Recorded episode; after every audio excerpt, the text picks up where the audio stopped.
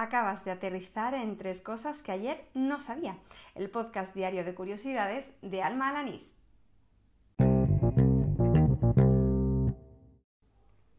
Este es el segundo episodio del podcast, el correspondiente al martes 3 de septiembre de 2019.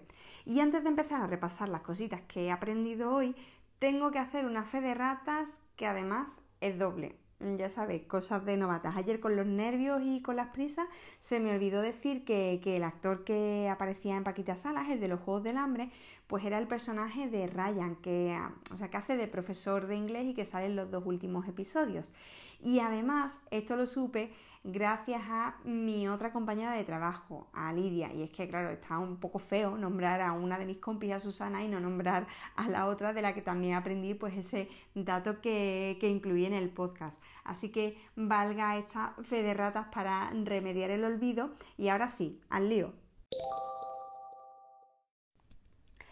Uno de los sitios donde más aprendo diariamente es Twitter. Ha sido así desde que empecé en esa red social, allá por 2011, y es verdad que bueno, que hay mucha discusión y que hay mucha gente enfadada y hay mucho hateo diariamente, pero yo mm, siempre descubro cosas que no dejan de sorprenderme.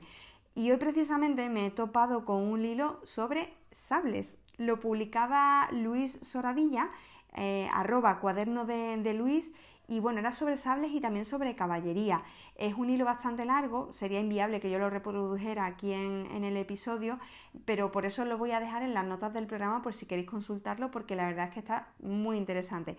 A mí lo que más me ha llamado la atención de todo el hilo es descubrir, bueno, a lo mejor es algo de sentido común, pero que yo ni me había parado a pensarlo, ¿vale?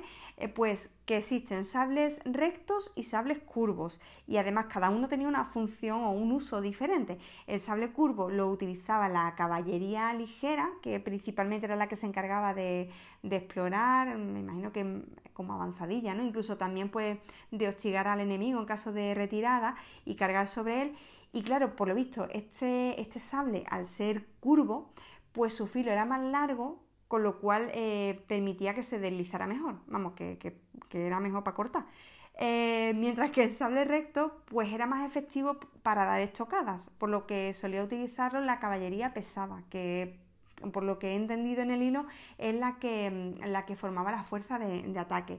Bueno, si leéis el hilo lo entenderéis mucho mejor porque va acompañado de ilustraciones, de fotografías, de dibujitos, no tiene desperdicio.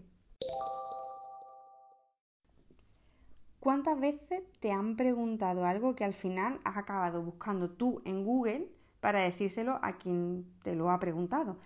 Yo no sé tú, pero a mí me pasa, bueno, continuamente.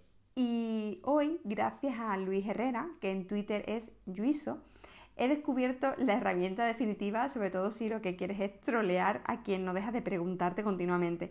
Se trata de una web en la que puedes buscar en Google aquello que te han preguntado y te genera un link con lo cual se lo pueden mandar a esa persona eh, que te ha preguntado a ti en vez de buscarlo en Google. A mí me parece un troleo sublime. La web se llama Let Me Google for You.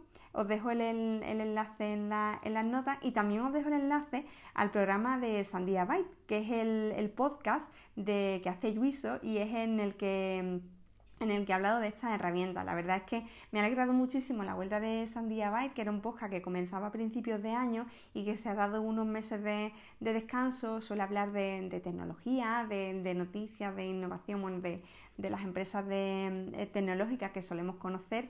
Y, bueno, me ha alegrado mucho que, haya vuelto y sobre todo que, que me haya aportado una de las cosas que he aprendido hoy.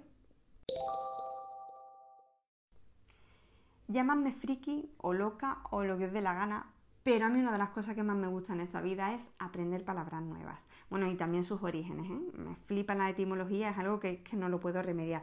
Bueno, pues hoy he aprendido una palabra nueva.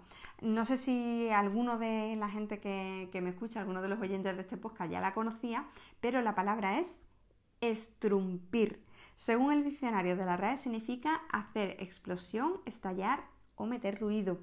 Así que yo a partir de ahora yo ya no exploto globos, yo los estrumpo. Me ha encantado, la verdad.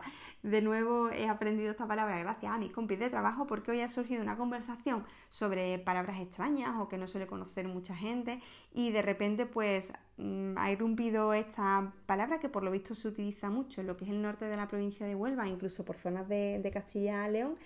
Y, mm, y bueno, digo, bueno, esta palabra me la tengo yo que apuntar para, para el podcast y de nuevo darle las gracias a mis compis de trabajo que son una gran fuente de sabiduría y de vasto vocabulario.